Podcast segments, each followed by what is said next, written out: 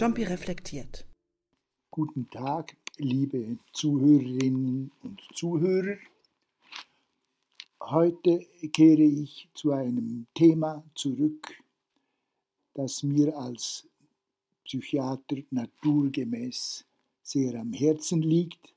Der Titel meines Podcasts von heute heißt Weiter zum Wesen des Geistigen. Kehren wir nochmals zu unseren Überlegungen zu, zur Immanenz von etwas geistig Relationellem, selbst schon in den allereinfachsten materiellen Strukturen, zum Beispiel in einem Elementarteilchen, zurück. Und fragen wir uns, was folglich in Anführungszeichen der Geist, Anführungszeichen geschlossen, etwa einer einfachen Kristallstruktur, eines Einzellers oder in einem ungeheuren Sprung eines Baumes oder gar eines menschenähnlichen Wesens wäre.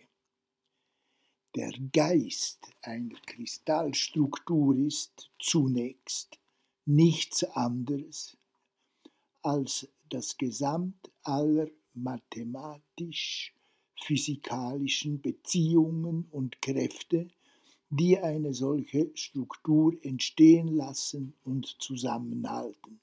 Also ein schon hochkompliziertes Durch- und Miteinander von anziehenden und abstoßenden, ausgleichenden, Kompromisse und Synergien findenden Relationen, die zusammen mit der Materie emergieren und zu deren Strukturierung in einem Kristallgitter führen. Und obendrein ist ja selbst in einer derart einfachen materiellen Struktur als Information die gesamte vorangehende Entwicklung des Kosmos enthalten.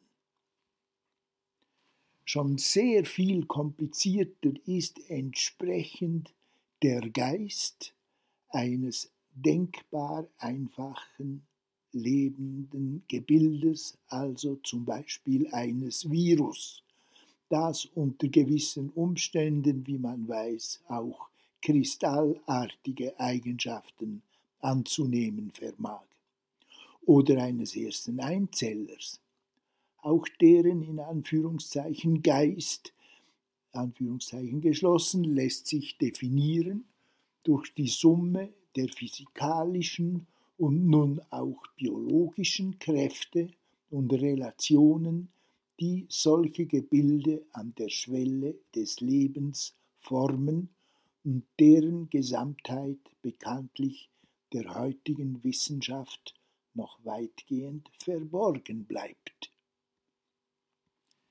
Der Geist aber eines Baumes, zum Beispiel einer jahrhundertealten und herrlich harmonischen Linde, wie sie die Menschen von dunklen Ahnungen getrieben hierzulande immer wieder auf markante Erhebungen unserer postglazialen Hügellandschaft gepflanzt haben.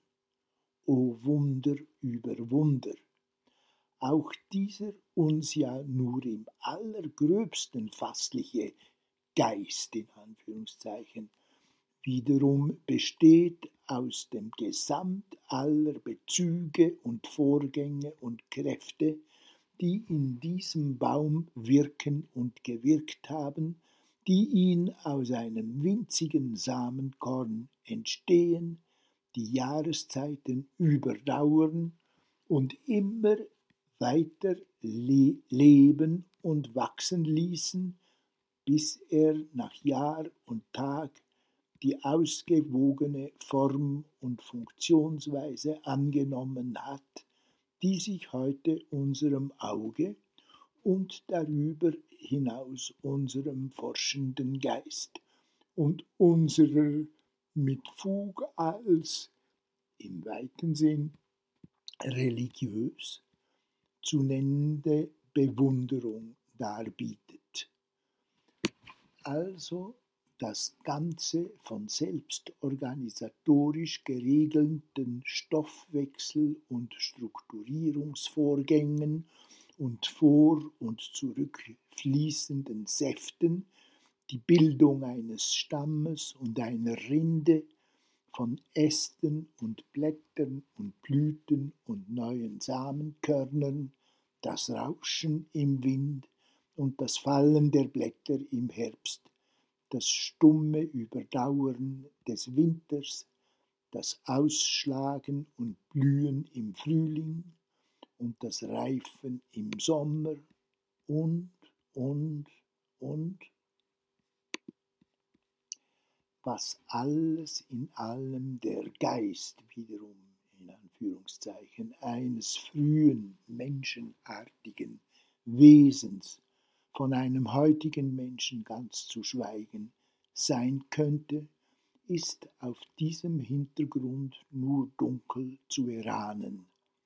Sein Geist ist nicht nur dieses über Jahrmillionen immer feiner ausselektionierte und austarierte biologische Lebewesen mitsamt seiner zerebralen Ausstattung, sondern auch alles, was es mit dieser Ausstattung anzufangen wusste und weiß, von der Herstellung von Werkzeugen und Waffen über die Entstehung einer zunehmend komplexen sozialen Ordnung, einer symbolischen Lautsprache, schließlich einer immer sophistizierteren Technik und Zivilisation bis zum modernen Menschen von heute und seiner immer rasanteren, problematischeren und selbstgefährdenden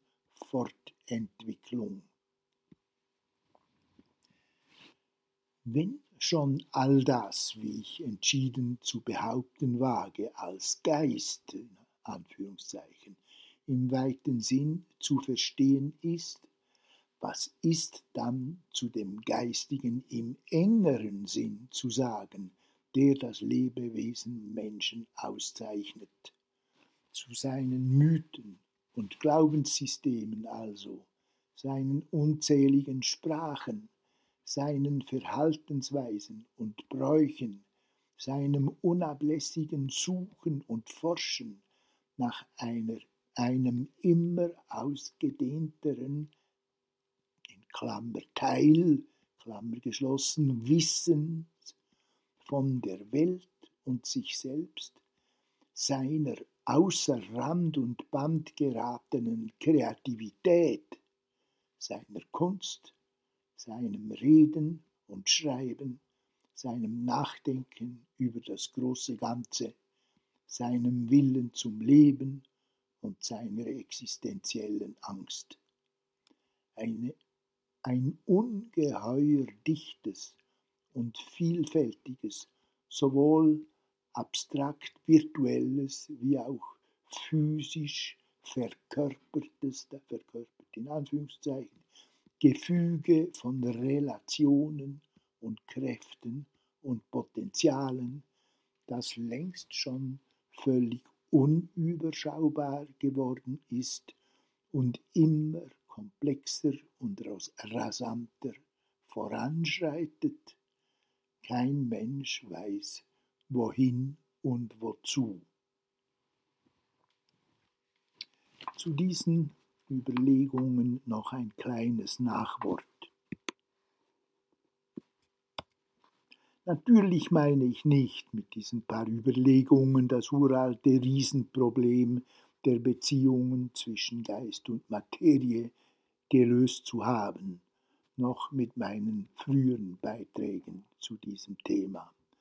Aber ich meine, aus meiner Sicht dazu doch einige recht neue Aspekte beitragen zu können, die es, glaube ich, verdienen, weiter überdacht und diskutiert zu werden. Ich werde deshalb selber noch mehrfach darauf zurückkommen.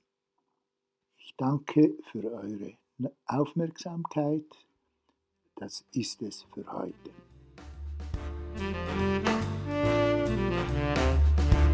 Jumpy reflektiert. Ein Podcast von Fandenhoek und Ruprecht.